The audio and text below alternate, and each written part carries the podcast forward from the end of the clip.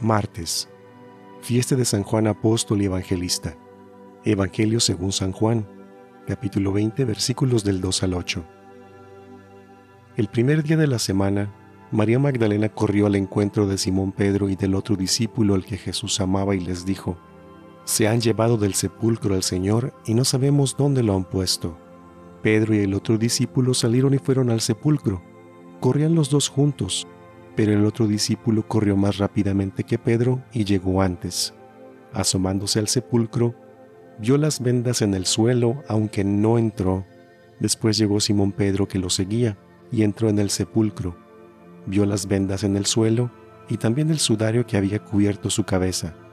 Este no estaba con las vendas, sino enrollado en un lugar aparte. Luego entró el otro discípulo que había llegado antes al sepulcro.